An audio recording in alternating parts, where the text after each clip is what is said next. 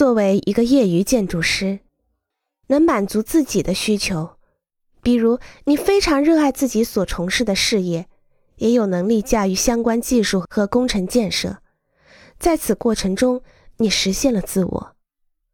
高校的非专业建筑师可以通过刻苦自学、参与设计过程，做一个有责任感的市民，为社会做出好的设计方案等途径，来改善家庭居住条件、公共建筑、邻里关系、市容市貌，